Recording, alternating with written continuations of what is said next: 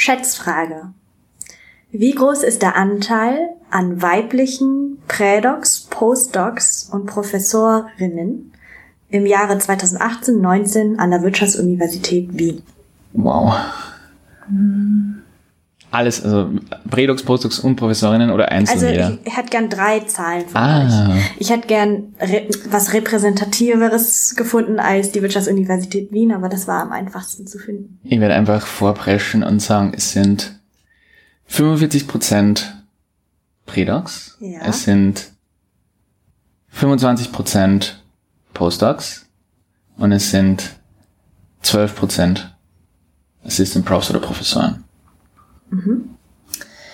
Bei 45% stimme ich, muss ich drunter drüber sein? Nee, oder? Da stimme ich dazu. Da haltet sich ziemlich die Waage, würde ich sagen.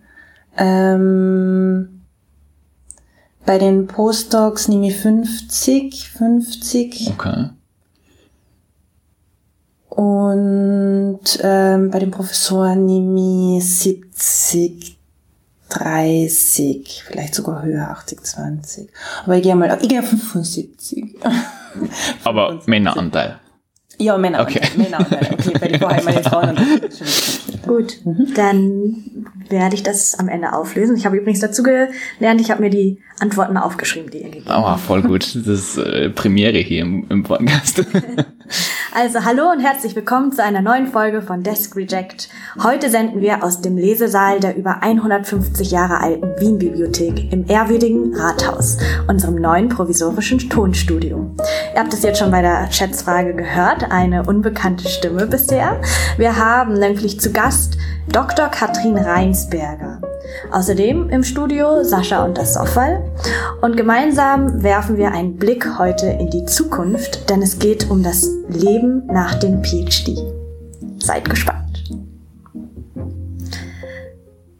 Ja, also nochmal willkommen im Podcast. Wir freuen uns sehr, dass du hier bist, liebe Katrin. Danke für die Einladung. Magst du dich ganz kurz vorstellen? Also wer bist du? Was machst du gerade? Und was hast du noch alles vor? Ganz gern. Ähm, ganz gern auch nicht so förmlich Dr. Katrin Reinsberger, sondern gern Katrin äh, von meiner Seite. Aha, Und- aber äh, im Büro ist es, äh, läuft es anders. Ach, echt? Sag ich da immer. ähm, zu meiner Person. Ähm, ich habe im Bachelor und im Master äh, VWL studiert an der Uni Graz. Und ähm, bin dann danach eigentlich, wie ganz, ganz viele äh, Studis danach, nach dem Master wollte ich unbedingt ins Arbeitsleben mich stürzen, habe das auch gemacht, eineinhalb Jahre, teilweise in der Privatwirtschaft und teilweise dann schon in der außeruniversitären Forschung. Habe dann ein bisschen Forschungsluft schon geschnuppert und gemerkt, äh, das, das gefällt mir irgendwie und dann mit einem PhD angeschlossen, auch an der Uni Graz, im Bereich Innovations- und Technologiemanagement und danach meine Stelle an der WU angetreten und bin derzeit Berufsbezeichnung Universitätsassistentin Postdoc, Mhm, also noch ein. Doktorat, sehr knackig, sehr deutsche Bezeichnung. Ähm, genau, und jetzt seit vier Jahren dort und äh, forsche und lehre an der WU. Und vielleicht sage ich es klar, gleich. ähm, und mein Weg geht natürlich noch weiter. Ähm, ab Herbst ähm, starte ich ähm, weiter. Also ich möchte den beruflichen Weg der Akademie weiterverfolgen und gehe als Assistant Prof Tenure Track. Das ist jetzt viel rumgeschmeißt. Das wird immer knackiger. Genau, mit Keywords. An die Stockholm School of Economics, auch in dem Bereich Innovation, Technologie und äh, Entrepreneurship. Danke für die Vorstellung. Würdest du sagen, dass dein Lebenslauf so der klassische Weg ist, wenn man Akademia wählt? Nee, gar, gar nicht, gar nicht, würde ich sagen. Also, ähm, es, es war auch nie mein Berufswunsch, Professorin zu werden. Ich finde es auch relativ, wenn man das sagen darf, jetzt unsexy, wenn man sagt, und was bist du vom Kommt drauf Beruf? an, wenn man fragt, aber Naja, aber es ist so, wenn man jemanden kennenlernt und was bist du vom Beruf? Meistens sagt man, nur, bin an der Uni. Ah, du studierst noch. Ja. Nee, nee, ich arbeite schon an der Uni. Also es ist schwer zu erklären. Ähm, und ich würde sagen, mein Berufsweg hat sich viel ergeben aus, einfach aus Möglichkeiten, die sich mir aufgemacht haben, aus ähm, Interessen, denen ich ab sie nachgeben habe. Also eigentlich re recht schön, denen ich nachgeben habe können, sozusagen. Ähm, und ich bin aber auch ganz klassisch, ich habe zum Beispiel kein Gymnasium gemacht, äh, klassisch Abi, sondern Mhm. eine berufsbildende Schule, ähm, weil ich total der praktische Typ war, viel mit den Händen machen wollte ähm, und meine Schwester gesehen habe, die EU studiert hat, ganz sehr klassisch. Das war interessant, aber hat mich damals nicht gereizt.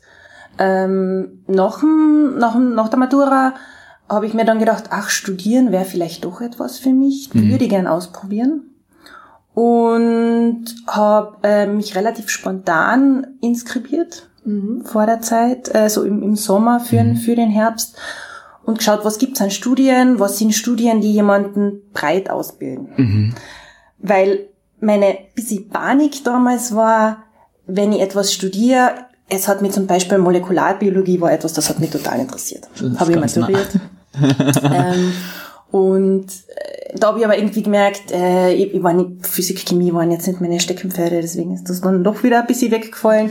Aber dann habe ich gedacht, ich brauche Ausbildung, wo ich später beruflich einfach richtig viel damit machen kann. Und ähm, bin dann nach einem Jahr geschwenkt, habe sehr viel mitnehmen können ähm, auf Umweltsystemwissenschaften Okay. Spezifisches Studium der Uni Graz. Ähm, kann man mit vier, in vier Fachbereichen studieren und ich habe es mit VWL als Schwerpunkt studiert. Heißt, du machst eigentlich ein ganz normales VWL-Studium und add-on circa 30, kann ich gar nicht mehr sagen, 60 ECTS ähm, im Umweltbereich, im Nachhaltigkeitsbereich. Und die kannst du auch so die ECTS zusammensuchen, wie du, wie du magst, magst nach deinen Interessen. Aber hattest du da dann Spaß am Lernen auch? Genau, Spaß am Lernen hatte ich immer. Ich muss sagen, ich war in der Schule eigentlich eine sehr gute Schülerin, deswegen das war für mich so, man, man geht den Schulweg so lange durch, bis es keine Schule mehr gibt. Ähm, aber ich habe zum Beispiel von zu Hause auch nie, ich hab den Druck nicht gekriegt, an die Uni zu gehen, so gar nicht, sondern es war immer, was immer du machen willst, du kannst etwas lernen. Ähm, Wäre im Nachhinein auch sehr interessant gewesen, muss ich sagen. Also würde ich jetzt gar nicht mehr ausschließen, ähm, vielleicht etwas zu lernen. Und ähm, also hab, es, es hat wirklich, es hat dann ein bisschen Sinn machen angefangen, äh, Spaß machen angefangen. Und so bin ich auch ein bisschen, bisschen reingewachsen in, in meinen ersten Job, den ich dann gekriegt habe, über meinen Masterarbeitsbetreuer, der am WIFO äh, Forscher ist, sehr bekannter Forscher im Bereich, der Herr Dr. Stefan Schleicher, der im Bereich ähm, Energiepolitik und Innovationsmanagement ist. Und ähm, danach war ich sozusagen Werkstudentin am WIFO und habe bei Berichten mitgeschrieben, Recherchen geholfen ähm, und habe gemerkt, dass das, das, das ist lustig, das gefällt mir. Und da bist du dann praktisch dann den PhD auch über, über den ähm, äh, Chef reingerutscht, über den Masterbetreuer oder war das komplett was anderes? wieder? Na, eigentlich nicht, weil danach hat's dann noch einmal, ähm, also das war eben so Werkstudentin, noch im letzten Jahr ähm, des Masters, wie ich dann mit, dem- mit dem Master fertig war. Dann habe ich mich schon entschieden, ähm, ich, ich muss jetzt, ich möchte noch einmal was anderes ausprobieren, ich möchte da in die Privatwirtschaft gehen. Habe mich dann auf ein Praktikum bei BMW in München beworben, habe dieses Praktikum, ähm, das im Bereich VWL gewesen wäre, nicht bekommen, aber ich bin angerufen worden, es würde, würde in der Strategieabteilung eine Okay. eine Stelle geben und ich könnte, ich könnte da auch sozusagen fixe Stelle einmal für ein Jahr haben ähm, in der Abteilung. Und habe mich darauf eingelassen. Und es ist schon ein Unterschied, äh, in der Privatwirtschaft zu arbeiten und ähm, da macht man auch Berichte und Recherchen, aber es ist trotzdem anders ähm, zu, zu forschen. Universität zu forschen oder außer Universität zu forschen. Ähm, das ist mir ein bisschen abgegangen und habe mir dann überlegt, wie könnte ich vielleicht die zwei Sachen verbinden diesen Themenbereich, den ich jetzt da angeschnitten habe mit der Automobilindustrie, aber auch ein bisschen ähm, mein Studium nutzen und forschen. Und an, bei BMW hat es sehr viele Industriepromotionen gegeben. Also PhDs, die bei BMW gearbeitet haben, daneben in Deutschland eine Industriepromotion gemacht haben. Und da habe ich mir überlegt, vielleicht wäre das was für mich. Vielleicht ähm, ist so ein PhD das Richtige. Hab, aber als Österreicherin ist es relativ äh, schwierig, dann einfach an einer, an einer deutschen Uni, also einen Doktorvater in Deutschland zu finden. Du kennst natürlich niemanden, du kannst keine Cold Calls machen und sagen, würden Sie mich da nehmen, ich hätte da ein Thema. Und hab mir gedacht, mein Alma Mater war immer gern, Uni Graz, ich gehe sozusagen, ähm, oder ich probiere dort anzufragen, ob das möglich ist. Es ist nicht möglich, weil Ähm, man kann natürlich extern promovieren, aber dann einen Vollzeitjob zu haben und Industriepromotionen mögen sie sowieso nicht so gern. Industriepromotion, kann man das vielleicht noch Ja, erklären, bedeutet, dass du ein bisschen zwischen den Stühlen sitzt sozusagen, mhm. weil du einerseits natürlich eine wissenschaftliche Arbeit schreiben solltest, mhm. äh, die unabhängig ist und objektiv geschrieben ist, andererseits aber natürlich für Unternehmen arbeitest und eine Fragestellung bearbeitest, die das Unternehmen interessiert. Okay. Okay. Also doch ein bisschen zwei Seiten bedienen musst, ist mhm. oft schwierig. Ähm, und wie gesagt, die Uni Graz hat das vorher eigentlich nicht gehabt im PhD, so Kooperationen mhm. mit, mit, mit, mit Partnern, mit Industriepartnern. Und dann habe ich gemerkt, der Weg wird schwierig. Habe mir dann aber gedacht, ähm, was, was wäre die Alternative? Eine Dissertation einfach so zu machen. Als externe Promovandin ist das nicht in Frage gekommen, weil ich doch schon, ich war es gewöhnt zu verdienen, mhm. unabhängig zu sein, ist nett. ähm, und habe mir dann gedacht, ach, dann noch einmal drei, vier, fünf, vielleicht sechs Jahre in äh, Studentenabhängigkeit, ich wollte da meinen Eltern nicht mehr auf der mhm. Tasche liegen, klar, ähm, ist nicht das Richtige. Und bin dann auf Ausschreibungen gestoßen zu Universitätsassistenten, mhm. Und habe mich auf die beworben und habe die Stelle gekriegt, obwohl ich sagen muss, ich habe damals mit diesem Begriff wenig anfangen können. Ich glaube, wir beide ja. auch nicht. Also, ähm, und ich, ich habe dann versucht äh, nachzudenken, ähm, wo, wo waren denn diese Universitätsassistenten Prä- und Postdoc, als ich studiert habe, wer waren denn die und was haben denn die so gemacht? Ähm, so wie sich heutzutage, glaube ich, viele fragen, ähm, was tun wir den ganzen Tag an der Uni überhaupt? Mhm war es ganz gleich für mich. Dann bin ich ein bisschen drauf gekommen, ah, das waren die, die dann oft Tutoren gehalten haben mhm. und Professoren unterstützt haben. Und genau, habe mich auf das eingelassen, äh, bin zurück nach Graz gegangen und habe dort äh, einen Fünfjahresvertrag ähm, als Universitätsassistentin in Predoc gekriegt. Und mir gedacht, okay, dann, dann geht's jetzt los.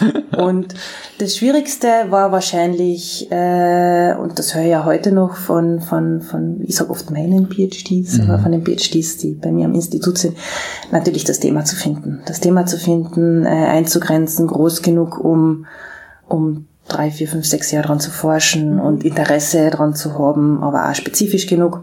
Wird das leichter? Nur so eine Frage für befreundeten Prelo. Ja, ja, leichter, leichter. Ich glaube, es gibt, es gibt Leute, die, die, also ich kenne Kollegen, die haben so ein, Eingaben für Ideen für Paper fast, fast minütlich. Okay. Kommen sie auf Ideen drauf und es gibt Leute, die sitzen wirklich und sagen, pff, jetzt muss ich mal recherchieren und dann lese ich Literatur und dann lese ich hinten Further Research, vielleicht mhm. kriege ich da eine Idee.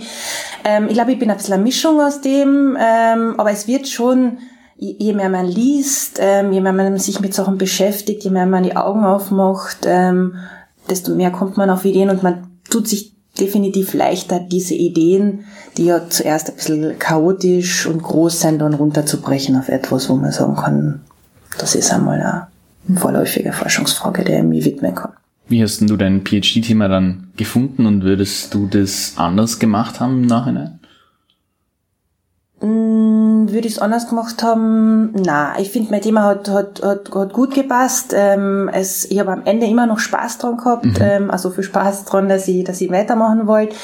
Gefunden habe ich es ein bisschen, und da komme ich zurück zu, was du mir vorher gefragt hast, Sophie, mit Hilfe meines Masterarbeitsbetreuers, ähm, der sehr im Bereich ähm, Energiepolitik, erneuerbare Energien war ähm, und ich mich dann in dieses Thema ein bisschen eingelesen habe und ich bin dann so ein bisschen Richtung, in die Fo äh, Richtung Photovoltaik, mhm. Solarenergie gegangen. Also der hat mich da sicher thematisch beeinflusst. Ähm, wobei ich sagen muss, es ist sicher bei einer kumulativen äh, Dissertation nicht leichter, würde ich sagen, aber Du hast doch drei separate Projekte, kleinere Projekte, an mhm. denen du arbeitest, die du dann zu einem großen Ganzen zusammenfasst. Also du musst dann nicht diesen, diesen Titel, diese Frage für diese große, schwere, dicke Monographie überlegen. Mhm. Ich würde da eh gern mal rein in dieses mhm. Spannungsfeld äh, von dem Thema. Also du hast gerade gesagt, dass es auch sehr beeinflusst war von deinem äh, Doktorvater und jetzt als Postdoc bist du ja auch äh, in einer engen Verbindung auch wieder mit einem Professor. Wie funktioniert das, dass man ähm, seine eigenen thematischen Schwerpunkte durchbekommt, das aber auch irgendwie klappt, äh, eben in Zusammenarbeit mit dem, mit dem, mit dem Professor. Genau. Ich glaube, das hab ich gemerkt in dieser Transition vom PhD zum Postdoc. Mit dem Postdoc wird man unabhängiger. Im PhD ähm, bist du natürlich immer noch Student. Du hast einen Doktorvater, der dich betreut. Und ähm, es liegt nahe, sich natürlich am Thema zu widmen, äh, das auch den Doktorvater interessiert und wo er Expertise hat. Weil dann, dann läuft einfach dieser ganze Prozess leichter, er bringt sich mehr ein und ähm, möchte das ja mit dir publizieren. Ähm, ich glaube, es gibt einen Mittelweg, ein Thema zu finden, wo man sagt, da, da, da kommt noch was dazu. Also der Kern sollte schon in, in diesem, in der Institutsthematik sein und in der Ex Expertise. Ich glaube, dann kann man seine Fühler schon ein bisschen nach außen ausstrecken. Aber ich würde davon abraten, etwas zu nehmen, thematisch, ähm, was gar nicht andockt, weil der, der Weg halt einfach steiniger und schwieriger ist ähm, im PhD. Und als Postdoc tut man sich dann natürlich leichter, weil man, ich sage jetzt einmal, dieses Abhängigkeitsverhältnis nicht hat von im, im PhD, weil man man will ja keine Dissertation am Ende haben, man braucht keine Note, sondern man will sich weiterentwickeln, man will lernen. Und ähm, deswegen würde ich sagen, ist es wichtig anzudocken an den Themen des Instituts gemeinsam Sachen zu machen, aber durchaus auch ein bisschen seine eigene Linie zu vertreten und zu sagen, das sind dann noch Gebiete, die mich interessieren, die natürlich thematisch dazu passen und die, die weiter zu verfolgen. Ist oft ein bisschen eine schwierige Balance und als, als ähm, ganzheitliches Ziel würde ich sagen, ist es wichtig, dass man sich ein Portfolio schafft, was schon einen thematischen Schwerpunkt hat. Also man sollte nicht etwas in A, etwas in K und etwas in Z machen, dann ist es total ähm, zerstückelt, sondern man sollte einen thematischen Schwerpunkt haben und da kann man verschiedene Pfade gehen. Das ist auch ganz gut, wenn einmal ein Pfad nicht aufgeht, dann kann man ein bisschen in eine andere Richtung gehen. Ich hätte dann eben gleich eine Frage, und zwar, du hast gesagt, wie du denn, denn entschieden hast, einen Postdoc zu machen.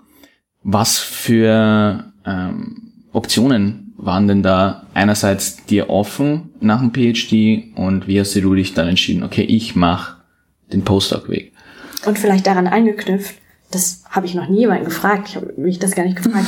Was bedeutet diese Postdoc-Anstellung eigentlich? Weil ich weiß, ich bin, also ich muss eine Monographie schreiben. Was, was muss ich liefern, Genau. sozusagen? was ist mein Deliverable? Stimmt. Also, ähm,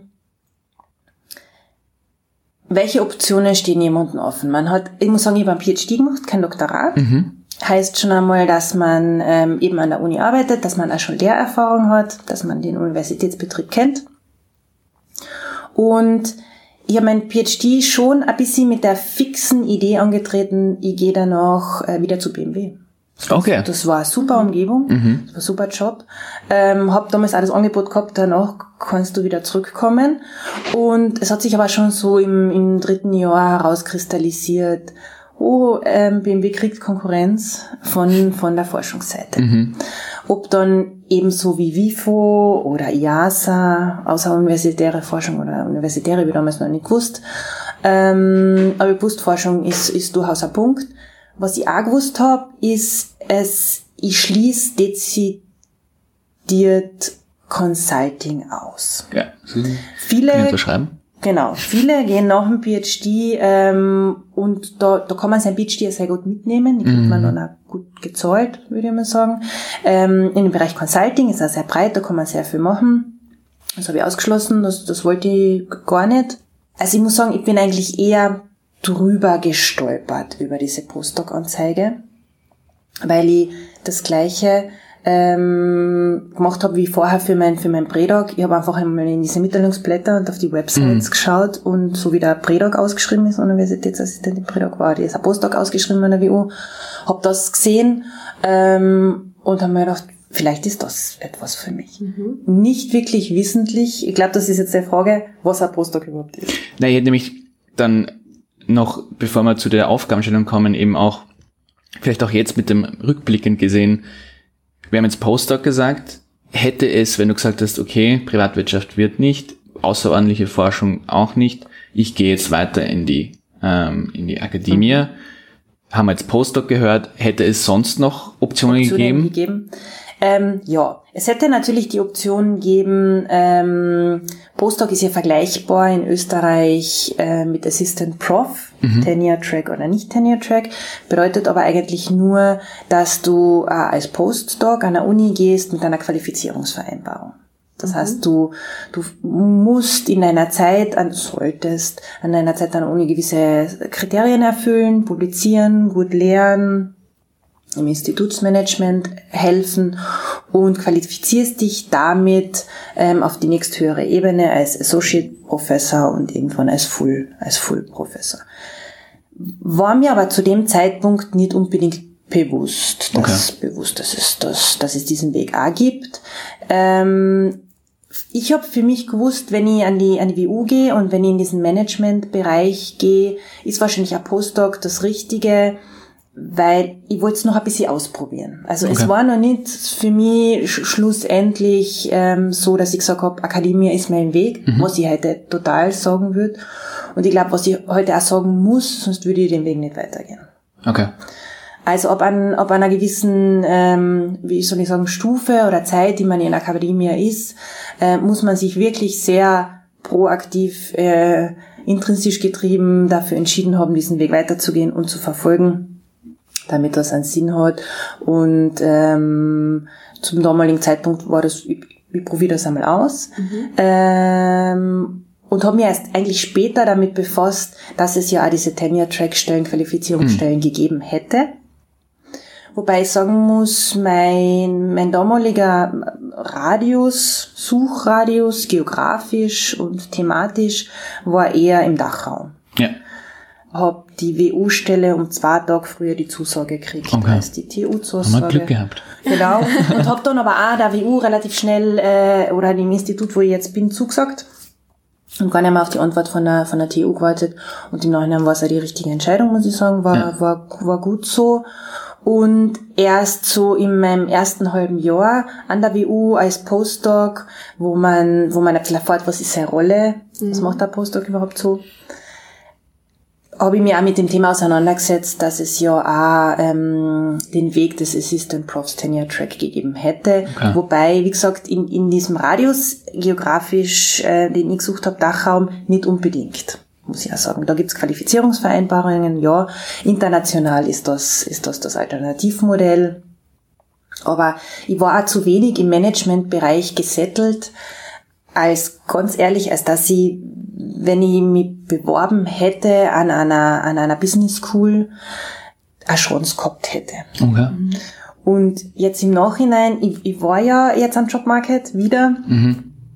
ähm, für mein Assistant Prof äh, an, an der Stockholm School of Economics und in der in der Nachschau würde ich sagen, der Jobmarket ist, ist sehr, sehr, sehr wettbewerbsgetrieben und ich hätte damals nie eine Chance gehabt. Okay. Ich habe zwar Publikationen gehabt, ähm, die waren A und B im Bereich Energie, aber nicht im Bereich Management. Okay. Und natürlich für Business School zählen Management-Publikationen. Also ähm, war das ge genau der richtige Schritt, äh, den ich damals gesetzt habe.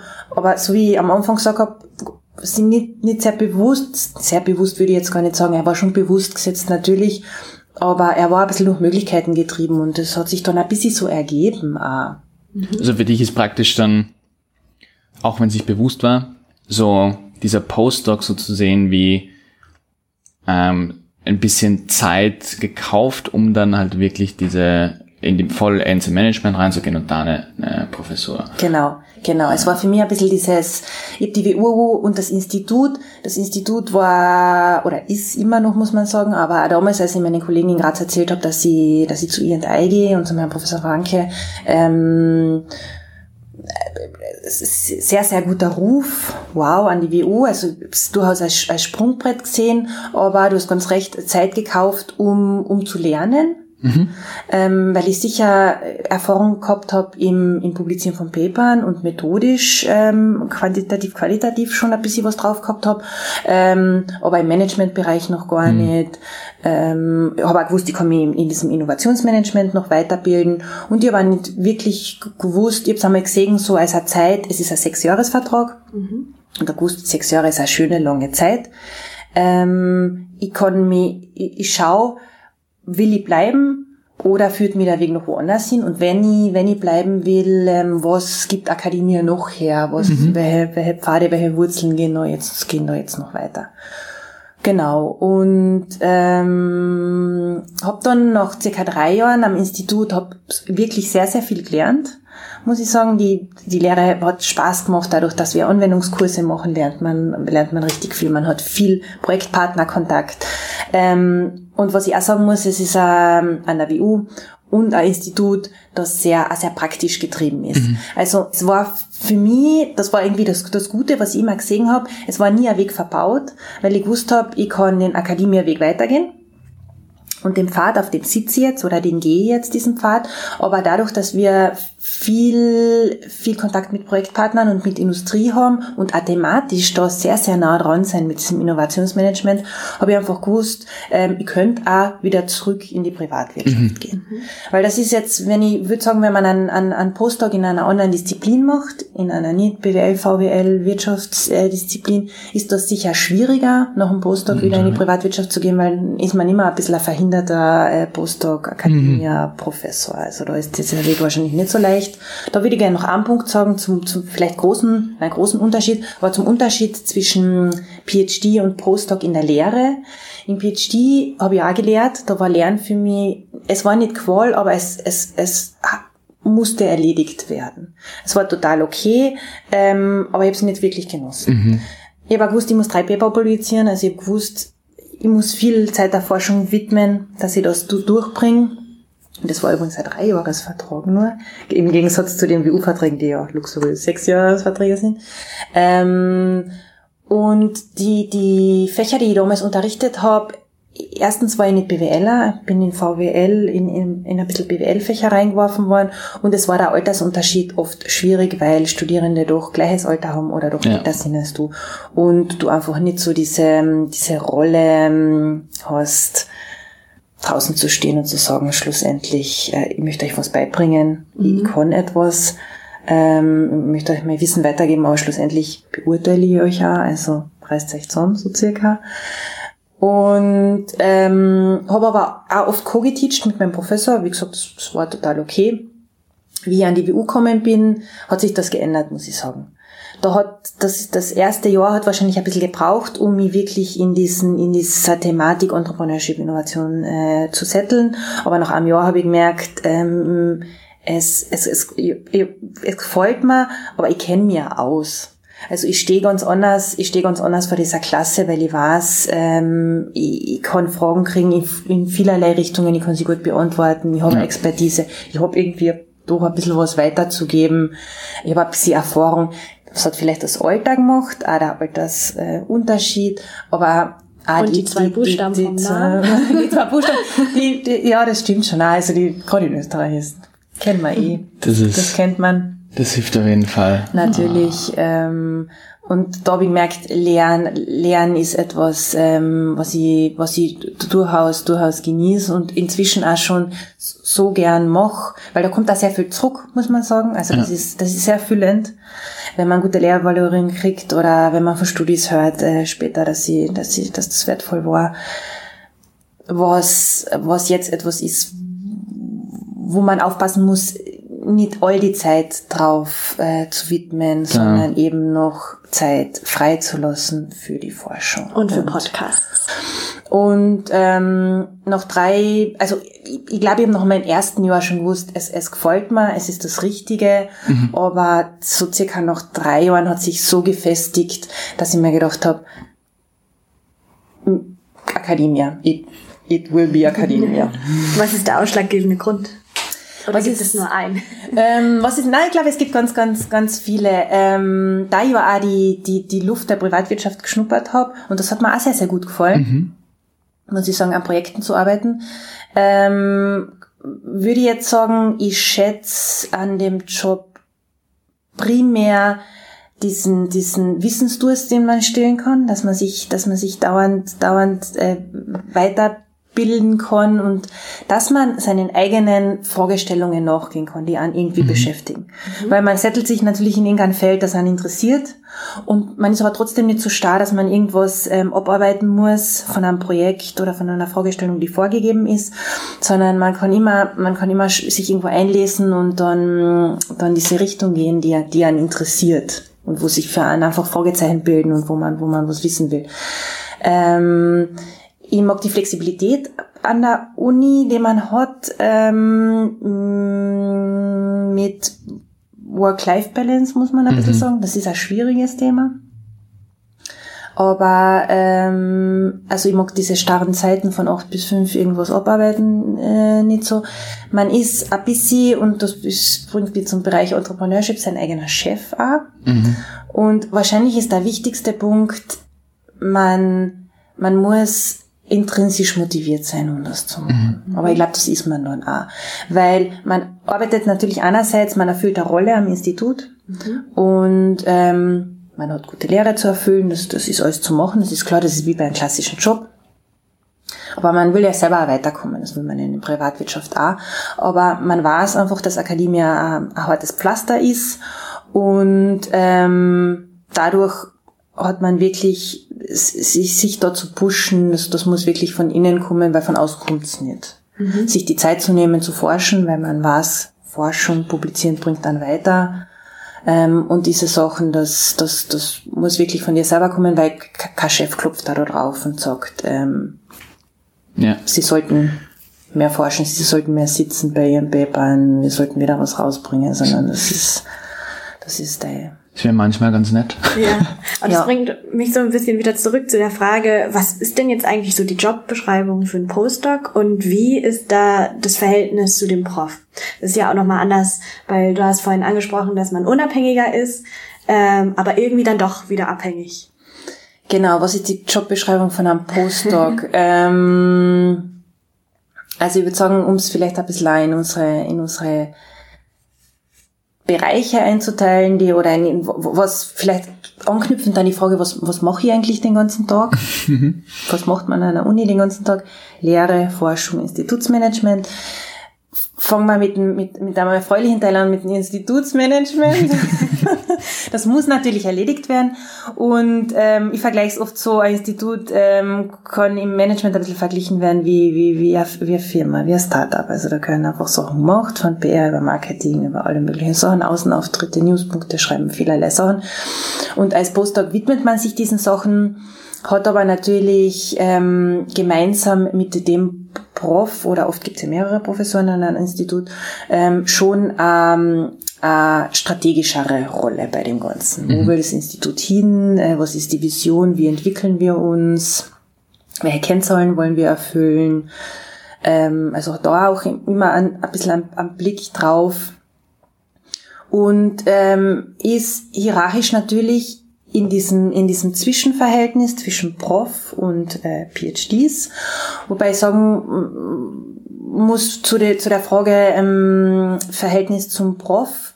Äh, Prof ist Vorgesetzter natürlich und du bist aber insofern abhängig, als ähm, als dass du natürlich, du, du musst nichts mit, mit deinem Professor gemeinsam machen in der Forschung, ja. so, so, wie die das sehen. Vielleicht gibt's andere Institute, aber du kannst natürlich. Und es ist weise, es zu tun. Mhm. Ähm, weil ähm, das sind natürlich äh, sehr, sehr gute Forscher, die haben hoch publiziert, die kennen sich aus, Expertise und man kann richtig viel lernen. Mhm. Ähm, und deswegen ist es gut, das wirklich als Lernchance zu sehen und ähm, dann gibt es so Sachen wie, wenn zum Beispiel ähm, die Professoren Artikel zu reviewen kriegen, die sind ja Reviewer für sehr, sehr viele Magazine. Mhm. Oder der Professor Franke ist ähm, äh, Editor vom JPV, dass er manchmal Paper weitergibt, ähm, die man reviewen kann und einfach lernt, wie reviewt man ein Paper. Mhm. Nicht nur das, man lernt super viele mhm. andere Sachen, wenn man Paper reviewt. Und ähm, also das würde ich sagen, so diesem, in diesem Institutsmanagement, ähm, man hat ein bisschen, ein bisschen ist gut, man hat eine Führungsrolle mhm. natürlich, mhm. man hat eine Vorbildrolle den PhDs ähm, gegenüber. Einerseits äh, zu sagen, wie kann es weitergehen in Akademie und vielleicht auch ähm, mehr PhDs den Weg der Akademie ein bisschen schmackhaft zu machen. Mhm. Ähm, und andererseits äh, Vorbildwirkung im Sinne von, man hat natürlich das Doktorat, Doktorat schon hinter sich, äh, man hat die ersten Paper publiziert, man kennt die Prozesse, man kennt die Schwierigkeiten, die Herausforderungen, äh, Methoden. Also ich finde, ähm, man muss einfach auch da sein für seine PhDs, für Fragen und, und seine Erfahrung, Erfahrung teilen. Ist es dann der wesentliche Unterschied im Bereich Forschung, dass ähm, man sich nicht mehr hundertprozentig selber sein Thema ausgraben muss, sondern man kann ein bisschen ähm, auch irgendwo einsteigen bei einem genau. PhD. Und das, das sollte man auch tun. Das sollte man auch tun. Ähm, wichtig ist ja, dass man eine Paper-Pipeline eben hat, das heißt Paper in unterschiedlichen ja. Stadien damit man halt Zeit hat, immer irgendetwas zu tun. Und ähm, normalerweise sucht man sich ja Co-Autoren, Kooperationen und bringt man sich unterschiedlich im Paper ein. Also es gibt vielleicht einmal eine Paper-Kooperation mit, mit internationalen Kollegen, wo man, wo man der Theory Guy ist. Ähm, das ist wichtig, also dass wirklich mehrere Autoren an einem Paper arbeiten und dann gibt es auch relativ klar abgesteckte Verantwortungsbereiche und, und Kompetenzen. Ähm, in, den, in den Projekten mit den PhDs würde ich sagen, ist es eine Mischung aus Guidance und schon auch Operativsachen machen, also durchaus einmal auch das Material durchcoden als zweiter Coder. Ähm, man kann, und ich glaube, das ergibt auch die, die Rolle des Postdocs, dadurch, dass man das Netzwerk wächst natürlich und dadurch kommt man leichter ähm, zu Ideen, zu Kooperationen, ähm, zu, zu Paper-Projekten. Genau. Man verstärkt auf, auf, auf Konferenzen, man ähm, macht vielleicht äh, Konsortia auf Konferenzen. Es gibt eigene Junior Faculty äh, Konsortia, wo sich wirklich diese, diese Nachwuchswissenschaftler mhm. treffen. Und ähm, ich habe einmal von jemandem gehört, dass das wahrscheinlich die, die wichtigste Phase in der Akademie ist, weil man da diese, man sagt, Freundschaften ähm, bildet, auf die man später noch aufbauen kann. Also wenn du da ähm, gute Kooperationen, äh, viele Leute kennenlernst, die ein gutes Netzwerk aufbaust, aber ja. ein reliable Netzwerk, einfach nicht nur die Leute kennen und wissen, ah, der ist an der Uni und wenn mhm. wir sind, sagen wir Hallo, sondern schon ähm, vielleicht einmal ein gemeinsames Projekt durchgeführt haben, dann bringt das für später einfach total viel, ja. weil du immer Co-Autoren hast, die, die gern, hoffentlich gern mit dir weiter zusammenarbeiten. Ich muss, ich, ich schiele ein bisschen auf den, auf den Timer. Ja. Ähm, ja, genau, also es, die Zeit, die Zeit fliegt. Ähm, wir haben leider auch einen, einen ähm, Punkt, wo wir aus der Bibliothek getragen werden, aber ich würde es auch ungern einfach abbrechen und vielleicht können wir noch ja ein, zwei, drei Rapid-Fire-Questions. Ähm, genau, wo eine vielleicht kurze Antworten gibt. Eine abschließende Frage hätte ich gerne. Mhm. Und zwar haben wir ja jetzt viel von deinem Werdegang gehört. Und wenn wir jetzt mal in die Zukunft blicken, worauf freust du dich besonders dann in deiner neuen Position in Stockholm? Das ist eine gute Frage. Ähm, ich freue mich, an der WU habe ich eine, eine Fluktuationsstelle, das ist ein sehr schönes Wort, aber es ist genauso wie bedrohlich. Es ist. Genau, es ist bedrohlich, es ist bedrohlich. Ähm, man fängt mit sechs, also man kriegt einen Sechsjahresvertrag, das klingt lang. Ja. Es ist eine gewisse Zeit, aber irgendwann muss man sich auseinandersetzen, wie geht's weiter. Und ich freue mich, dass ich jetzt eine Stelle gefunden habe in einer, an einer guten Uni. Ja an einer sehr guten Uni in einer coolen Stadt, ähm, an, an wirklich einem, einem coolen Institut. Und ich muss auch sagen, ähm, mit, mit, mit gute Kollegen, die mich mal so ausgesucht, dass das Kollegen sind, die thematisch zu mir passen, mit denen man publizieren kann. Und da ist Roberto Verganti und so dabei. Also auf das freue ich mich schon, mhm. muss ich sagen, mit dem vielleicht einmal was anzustarten. Ähm, einfach die Perspektive zu haben, wohin zu gehen, ab, ab Perspektive zu haben, eine Zukunftsperspektive ja. zu haben. Ja. Meine neue Stelle ist auf, auf sechs Jahre. Und nach sechs Jahren, also ich darf noch frühestens drei Jahren meine, meine Habil, aber meinen Tenure einreichen sozusagen, dann wäre ich evaluiert. Nach sechs Jahren sollte ich ihn einreichen und Genau, wenn ich Tenure kriege, dann wäre ich Associate ähm, und könnte an der, an der Stockholm School of Economics natürlich bleiben. Dann kriegt man dich nicht mehr weg. Dann würde man mich nicht mehr wegkriegen. Wobei mir das dann, die andere Seite ist auch dann immer ein bisschen, ein bisschen Angst macht. Ja. Weil ich denke, Gott, muss ich jetzt eine Entscheidung treffen, wo ich für mein ganzes Leben hingehe? Ich glaub, äh, das, äh, nee, ist es nicht und, und das darf man sich ja gar nicht einreden. Man kann jederzeit überall äh, natürlich weggehen, sich, sich woanders hin bewerben. Ähm, und auch später als, als auf Full Professorships natürlich bewerben. Es ist nicht ausgeschlossen, dass ich zurück äh, nach Österreich komme. Ähm, war gerne in Österreich, war gerne in Wien, zurück an die WU vielleicht. Deswegen, das lasse ich alles ein bisschen auf mich zukommen. Was, was, wie ergibt sich das? Ähm, klares Ziel ist natürlich Ten Tenure zu kriegen in der nächsten Zeit. Auf das arbeite ich hin, aber ich freue mich auf eine neue Stadt, auf eine neue Uni, ähm, neue Kollegen, ähm, genau, auf eine, auf eine Zukunftsperspektive und obwohl ich ja sehr ein- Mensch bin, der, der gern, der organisiert und plant, hat mir auch Corona gelehrt. Ähm, es war nicht die beste Zeit, um solche Sachen um zu siedeln und, und Ja. um wirklich äh, sich zu relocaten in ein anderes Land. Hat es mal gelernt, dass man viele Sachen auf sich zukommen lassen muss, ganz einfach. Und dann situativ äh, reagieren. Das, das geht oft ganz gut, flexibel sein. Ähm, Aber das waren auf jeden Fall schon mal richtig spannende und, und glaube ich, auch hilfreiche Einblicke, wie sich das eigentlich entwickelt von, von ähm, PhD zu der Postdoc-Stelle. Und bevor wir jetzt wirklich raus eskortiert werden, ähm, könnten wir schon? Zum wichtigsten Teil dieses Podcasts zum kommen. wichtigsten Teil Ist dieses Podcasts kommen. Nein, zum wichtigsten Teil, was natürlich Ach so, unsere inoffizielle Werbung, ist. Okay, okay. Äh, Du und brauchst einen Werbejingle. Diesmal, den habe ich Der natürlich, kommt- den ach, der- haben wir natürlich. Okay. Ähm, diesmal haben wir sogar einen richtigen inoffiziellen Sponsor und ähm, der wird gesondert zu Wort kommen lassen äh, und zwar jetzt. Ja, ähm, ich sitze hier mit der Frau Waffenschmidt, ich hoffe, ich sage das richtig. Und meine erste Frage wäre gleich, wo sitzen wir denn überhaupt? Also wir sind hier im Seminarraum von der Wien-Bibliothek im Rathaus. Wir sitzen im Rathaus tatsächlich. Und ähm, ja, das ist der Bibliotheksraum, der sehr klein ist und sehr wenig Platz bietet für Leserinnen und Leser. Aber wir haben ganz viel wie die Spitze des Eisbergs, ganz viele Bücher und Materialien und Sammlungen und Nachlässe im Depot. Und anschließend vielleicht, äh, wie kann man denn hierher? Kann man hier einfach reinspazieren, als äh, wenn man in der Nähe ist und sich die Werke ansehen? Ja, als Stadt- und Landesbibliothek ähm, ist es ein öffentlich zugänglicher Ort. Es ist für jeden ähm, möglich, hier eine Lesekarte zu beantragen, auch online sogar und äh, auf unserer Webseite.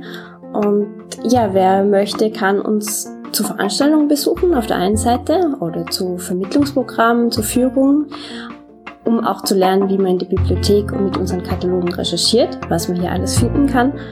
Und die Nutzung ist natürlich für jeden möglich. Sobald er eine Lesekarte hat, kann man recherchieren und dann auch die Bestände nutzen. Ja, genau. Vielen, vielen Dank, vielen Dank, dass wir auch äh, überhaupt aufnehmen haben dürfen. Sehr gerne. Ah, genau. Gut. So, äh, das war zum ersten Mal ein, ein richtiges inoffizielles Werbesegment. Ähm, wir werden natürlich nicht dafür gezahlt, äh, sondern wir äh, freuen uns einfach, dass äh, wir einen Partner haben, ähm, der uns hier überhaupt äh, aufnehmen lässt. Und mit dem kann ich dann übergeben zur, zum Sofa, was unsere Schätzfrage auflösen wird.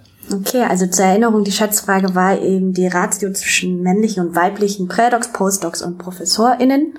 Und ihr wart gar nicht so schlecht auf der Prädoc-Ebene. An der WU sind es tatsächlich 49 Prozent weibliche Prädocs.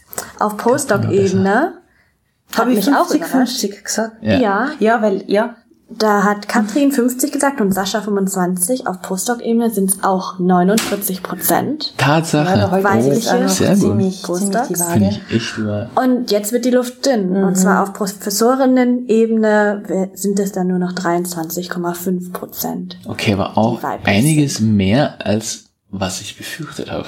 Also, das, also ich Ja, habe aber echt gedacht, dass es schlimmer ist ist. trotzdem im Schnitt äh, bei Female Professorships eher im unteren, im okay. unteren Bereich, muss man sagen. Also wenigstens ähm, zumindest besser wie meine pessimistische Einschätzung. Umso mehr freuen wir uns eben, dass du heute bei uns warst, Katrin. Danke, dass du dir die Zeit genommen hast. Danke, also ich glaube, äh, ich nehme mir dich dann auch als weibliches Vorbild. Das ist voll auch nett. mit dem Karriereziel, oh Professorin zu werden oder wie meine Eltern das sagen, immer noch an der Uni zu sein. Ähm, und ja, ich glaube, du hast wirklich, so wie Sascha das gesagt hat, viele spannende Einblicke gebracht. Danke dafür. Danke von meiner Seite. Danke auch, dass wir in der, in der schönen äh, Umgebung aufnehmen haben dürfen. Das war ein bisschen mein Wunsch, ist in einer alten Bibliothek. Ich finde super mit diesen alten Büchern, die, die, die so ein bisschen Geschichten erzählen, die gut riechen und ähm, ja. Wir machen alles für unsere podcast Genau. Ähm, Genau, wir machen alles für unsere Podcast-HörerInnen. Voll cool. Wir sind mittlerweile eine kleine Community sogar. Äh, ich kann es nie glauben, dass Leute uns hören. Aber vielen Dank dafür, dass ihr uns zuhört. Folgt uns gerne auf Instagram, Facebook und Twitter. Wenn euch der Podcast gefällt, abonniert uns auf Apple Podcasts, Spotify, Overcast und überall, wo ihr unseren Namen findet. Das hilft einfach dabei, uns ein bisschen sichtbarer zu machen und unser Ego zu stärken. Hier steht, ich soll es in meinen eigenen Worten sagen, warum Genau, das ist wunder, wunderbar abgelesen. Die Intro- und Outro-Musik ist von Blue Dot Sessions, die Ad-Musik ist von Dave in Kammers, produziert wird der Podcast von Alexander Staub und dem Softwall. Das Logo ist von Stefan Kadosch vom Creative Prism. Und ähm, dieser Podcast wird produziert mit großzügiger Mithilfe des WUTV-Teams, welches das Equipment zur Verfügung stellt. Und zum Schluss natürlich auch nochmal vielen Dank an die Wien-Bibliothek, in dessen Räumlichkeiten wir heute aufnehmen damit auch von mir. Ciao. Und das